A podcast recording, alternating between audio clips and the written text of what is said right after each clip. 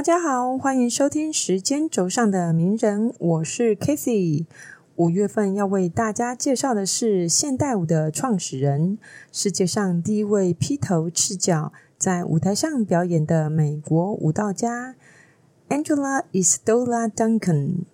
邓肯，邓肯于一八七七年五月二十七日出生于加利福尼亚州旧金山。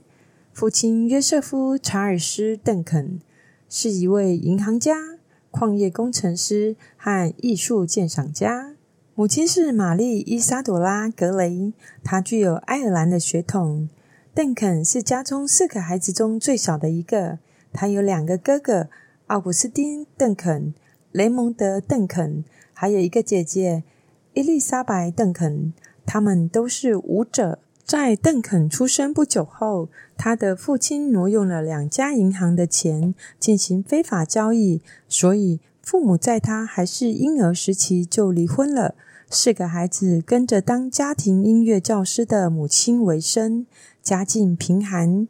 五岁的时候，因为必须找地方安置邓肯，母亲谎报他的年龄，让他进入了公立学校。但背诵让他觉得学校教育不管用。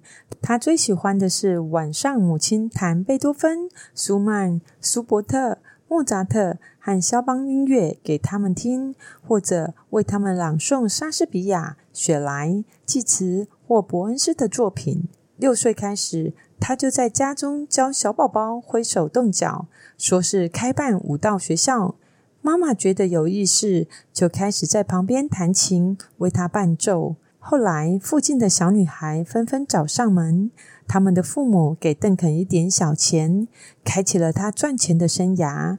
到他十岁时，舞蹈班的人数已经很多，所以本来长得很高的他盘起头发，只成十六岁，开始不去学校，而在家里和姐姐教起舞蹈。当时旧金山很多有钱的人家，他们都去教学过。他们称自己的教学为新舞蹈体系，其实根本没有体系可言。邓肯照自己的想象即席编舞，脑子里想到什么美丽的舞姿就教什么。后来有一位老太太觉得邓肯一定会有杰出的成就，就要他妈妈带他去找一个旧金山芭蕾名师。老师要他蹑起脚尖站立，他问为什么？老师说：“因为这样很美。”他回说：“很丑，违反自然。”上完第三次课就退出，没再回去。他以自己的方式探索舞蹈，而辍学后的他看书看得很勤。那时住在奥克兰的他，常去公立图书馆看书和借书。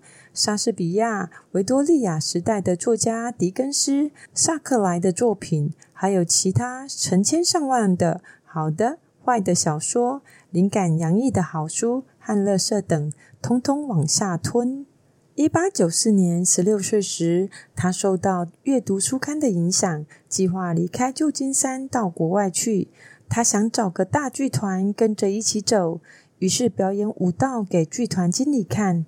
但得到的是不适合剧场，比较适合教堂。后来，他和妈妈两个人到芝加哥，期待找到更棒的表演机会。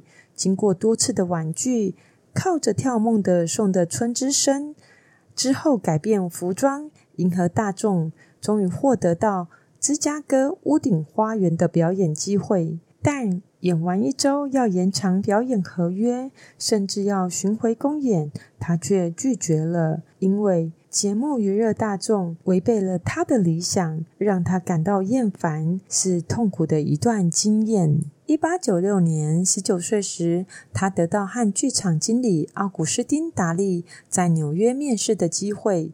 十月时，他成为纽约奥古斯丁达利剧院公司的一部分。随着奥古斯丁达利在纽约演出三个星期，接着巡回到各地，一夜夜停留演出。因为厌倦不断重复的台词和知识，加上认为剧团人们作风多变和人生观偏差、胡言乱语等，在剧场待了两年后，他离开了。他开始替青年音乐家埃伯特尼文举办的独奏会跳舞。为了讨生活，也常在有钱人家的沙龙出没。但他觉得美国并不赏识他的才华。他觉得那时代的艺术家被看成是劣等的人物，一种高级的佣人。于是他到处张罗了一些钱，和他的家人前往欧洲。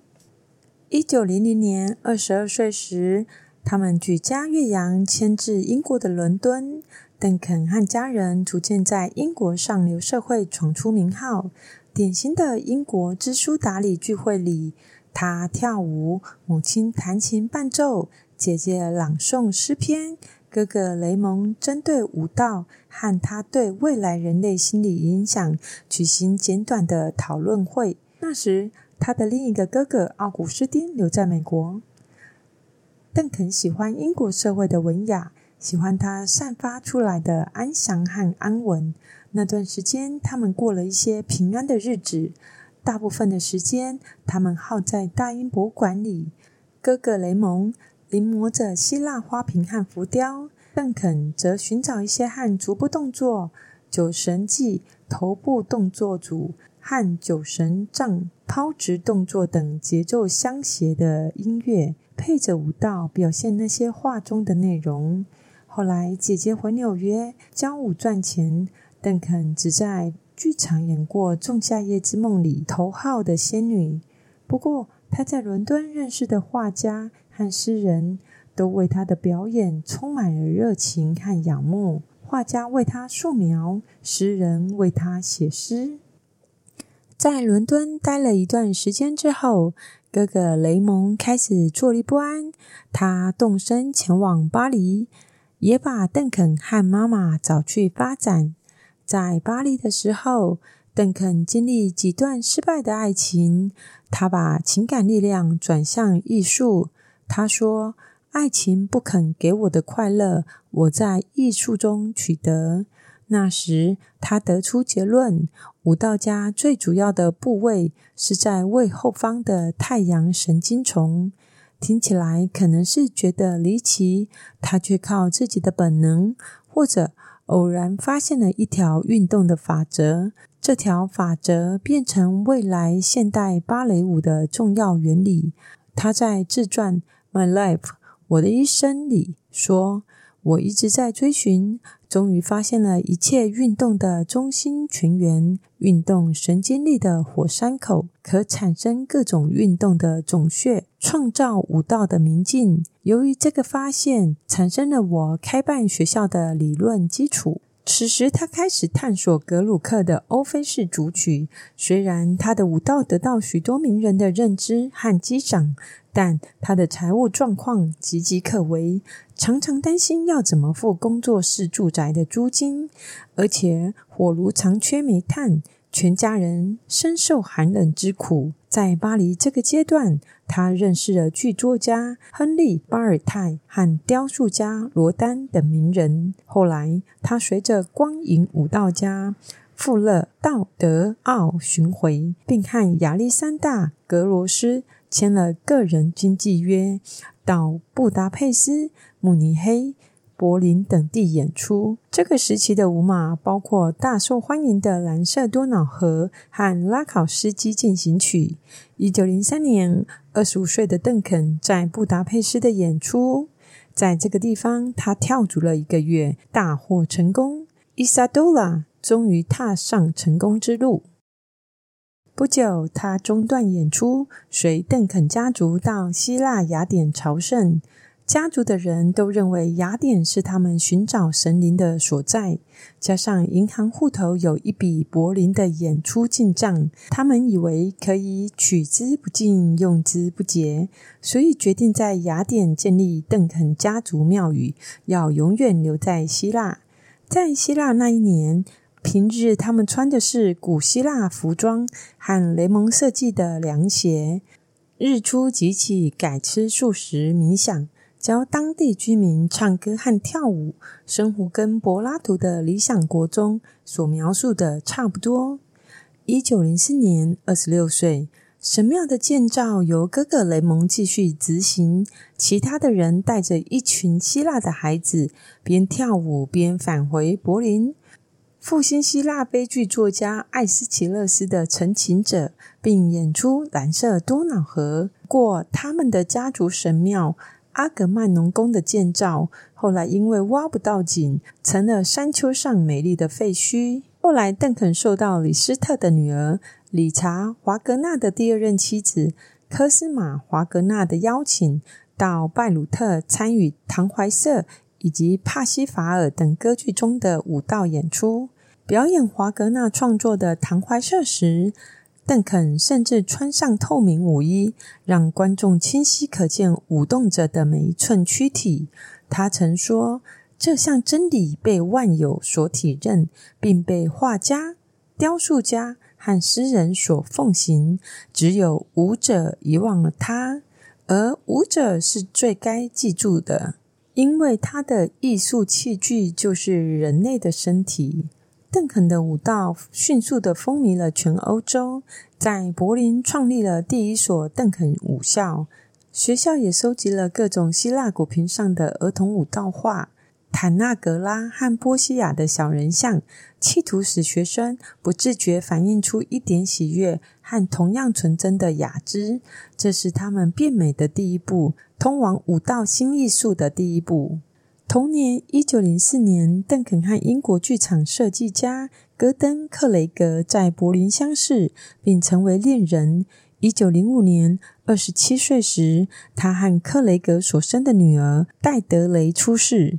邓肯认为自己以整个艺术魂爱着克雷格，但是克雷格却不能忍受邓肯的另外一个情人舞蹈。他埋怨说：“你为什么还要在舞台上挥舞着你那两条胳膊呢？你就不能待在家里帮我削削铅笔？”邓肯在自传里写道：“跟他生活就要抛弃我的艺术、我的人格，不，甚至于我的生命。”我的理智没有他而活下去，就得经常处于心灰意冷的状态，受嫉妒心折磨。爱，现在看来，我的嫉妒是有理由的。我脑海中整夜浮现克雷格在其他女人怀里因之焕发的画面，再也睡不着。所以后来他们就分手了。邓肯独自抚养女儿。之后，邓肯跟着一位名叫皮姆的年轻人到了俄罗斯。到了那里，他跳肖邦的序曲《大波兰舞曲》。也就是在那时候，后来成为现代芭蕾之父的米歇尔·福金看了邓肯的表演。福金感受到邓肯自由舞蹈的理念，感觉自己找到了艺术上的知音。日后，他们一个成了现代舞之母。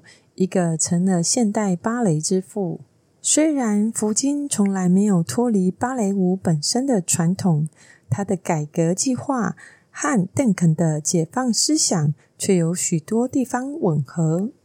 邓肯的舞蹈思想刚好在舞蹈艺术最需要转变的时候出现。他不顾芭蕾舞的陈规，用名家音乐来跳舞。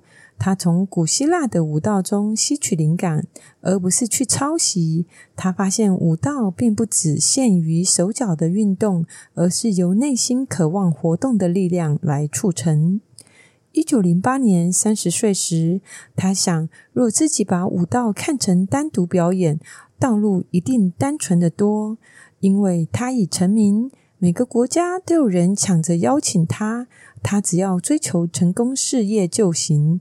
但他一心想办学校有一个巨型舞群跳贝多芬的第九号交响曲。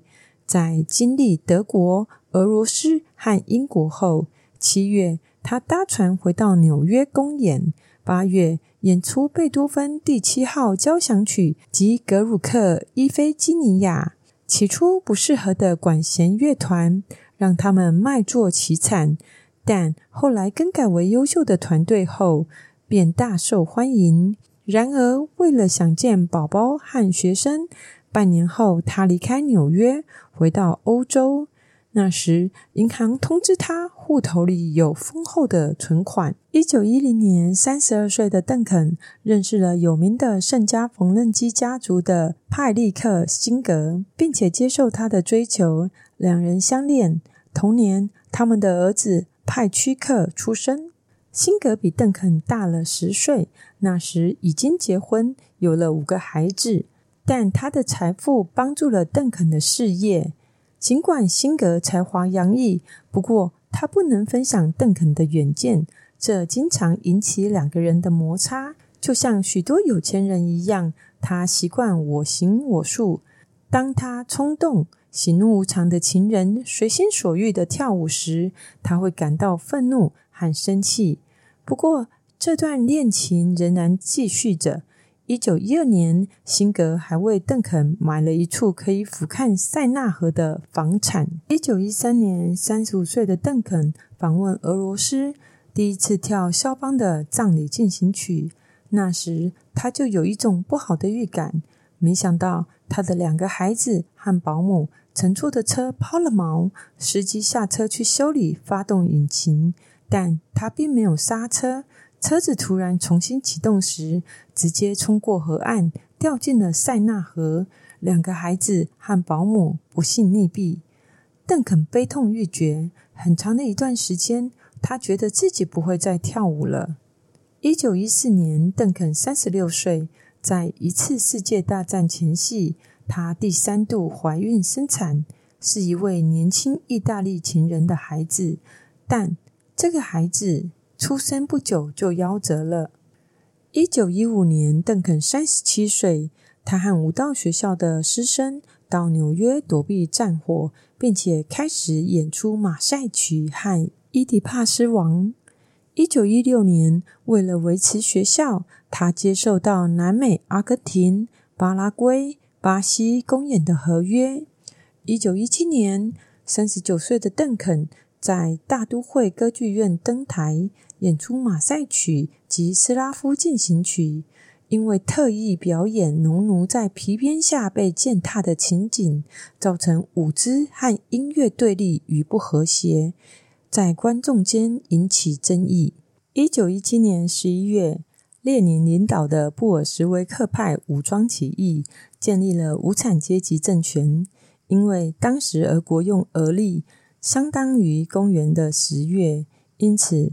史称十月革命，而邓肯这位武道革命家不懂政治，始终弄不清楚布尔什维克和共产党人有什么不同，但却和许多文化人一样，他认为十月革命是对一切不合理、不公平的制度彻底的解放。俄国革命激发了他的热情。他说：“我的舞是为大众而创的，我要为群众、为工人而舞。”他们需要我的艺术，却没有钱来看我的舞。我要为他们免费演出。如果有人接受我的条件，我愿意为新的共和国和他的孩子们的前途工作。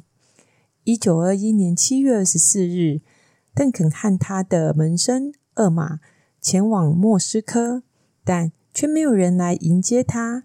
事实上，乱腾腾的新政府根本没有进行邓肯武校的筹备工作。邓肯一行连落脚的地方也没有，几经流徙，才把他们安顿在一个农舍。然后政府官员举办欢迎会，邓肯用心的穿着马赛曲的红袍前往，却发现那个地方充满金银家具、刺绣帷幕，众人穿着时髦，有人弹着钢琴，吟唱法文歌曲。邓肯发表一段愤怒的演说，然后离去。后来。政府组织舞蹈学校筹备会，会员六十。学校在十二月成立，第一期学生五十人。俄国新的高峰是几场他梦想中的免费演出。俄国政府邀他在波尔秀伊大剧场革命四周年晚会表演。跳完《农奴进行曲》，列宁起立高呼 “Bravo”。压轴的国际共产歌，则是整个表演的高潮。邓肯独舞之后，厄玛和一大群小孩穿着红衫鱼贯登场，直到填满整个舞台。邓肯、厄玛和其他俄国人一样，按月配给，因为是艺术家，比一般人领得多。邓肯没领到配给，就挪出一大部分分给武校的厨房和朋友，然后再和众人一起挨过漫长的一个月。不过好景不长，抵达俄国六个月后，政府改变策略，开放部分市场，政府给武道学校的津贴。也就取消了，邓肯只好巡回公演，以票房盈余来支持学校。然而，大部分的乡镇村民付不出门票，要求免费观赏邓肯一场又一场免费演出。吃饭可以到公共食堂解决，交通费却成了问题。邓肯困在小地方，苦候莫斯科汇款来解救他。在那个孤苦无援的冬天。邓肯爱上小他十八岁的俄国诗人叶赛宁。一九二二年五月，他打破反婚姻的原则，和叶赛宁结婚。天才型的叶赛宁重燃他的活力，引发他的母性。婚后，自由的邓肯没有停下巡演的脚步，叶赛宁则决定陪他到天涯海角。他们到了德国，邓肯受到粉丝们的追捧。而叶赛宁在那里却名不见经传，创作也毫无进展。人们把他叫做邓肯的小丈夫，这让天性极度的诗人大为光火。他养成了酗酒的恶习，还时不时的打架闹事，制造绯闻，上了当地的报纸。而报纸上对他也是同样的称呼：伟大的武道家邓肯的小丈夫。叶赛宁暴怒了。他甚至骂邓肯是老巫婆，把靴子丢到他的身上。一再宽容的邓肯再也受不了了，只好一个人去了巴黎。叶赛宁也一怒回到了家乡。叶赛宁返回莫斯科，几乎是迅速的就和一位女演员开始了交往。有传言说，他甚至还举行了民间的仪式婚礼，尽管那时他还没有跟邓肯离婚。他给邓肯发了封电报，只有几个字：“我爱上了别的女人，我很幸福。”一九二四年，邓肯四十六岁，他和叶赛宁离婚了。一九二五年，邓肯再度赴欧寻找舞会的赞助人，叶赛宁移情别恋，在几个女人之后，和托尔斯泰的孙女结婚。随后，因为精神错乱，进出医院。那年的十二月。邓肯在法国接到二号，叶赛宁自杀，在他们新婚之夜期宿的旅馆上吊。一九二六年，邓肯四十八岁，他的门生厄马巡回中国表演。一九二七年九月十四日，邓肯在法国尼斯和朋友聚会后，他的长围巾脱落，被汽车轮绞住。虽然汽车立刻停止，但他的颈骨骨折。当场身亡，享年五十。邓肯的棺木上覆盖着他演出葬礼进行曲时穿的紫色斗篷，一面美国国旗和一束花，红色缎带上写着“俄罗斯人民永远悼念您”。火化后，他的骨灰安葬在巴黎，和他的孩子们在一起。邓肯去世后。他的姐姐伊丽莎白和他武道家族的一些成员继续照着邓肯的方法教导。虽然邓肯武道学校仍然开办，邓肯式的武道仍然上演，但只有邓肯那种无可模仿的精神本身，真正造成巨大的影响力。邓肯一生大起大落，结交一流艺术家。与王侯名流往来，又经常一贫如洗，却始终没有动摇他对武道与理想的坚持。他身后留下的武作不多，但他特立独行的人格和对武道至高的憧憬，为武道开启了坦荡大道。邓肯可以说是我小时候阅读传记第一个印象最深刻的名人，对他的特立独行、热情、勇气。坚持震撼不已。除此之外，还有一个错误的印象，一直以为邓肯是被自己的头发绞进车子里而死亡。光想到那个画面就让人惊吓不已。所以在成长的过程中，一直提醒自己和同学不要留过长的头发。最近重读邓肯的书籍，才发现自己长久以来的错误记忆。不过，对于邓肯一生的努力与坚持，那种震撼只有更多、更深、更回荡。好的，这期节目就到这里结束。非常谢谢您的收听，我们下次见。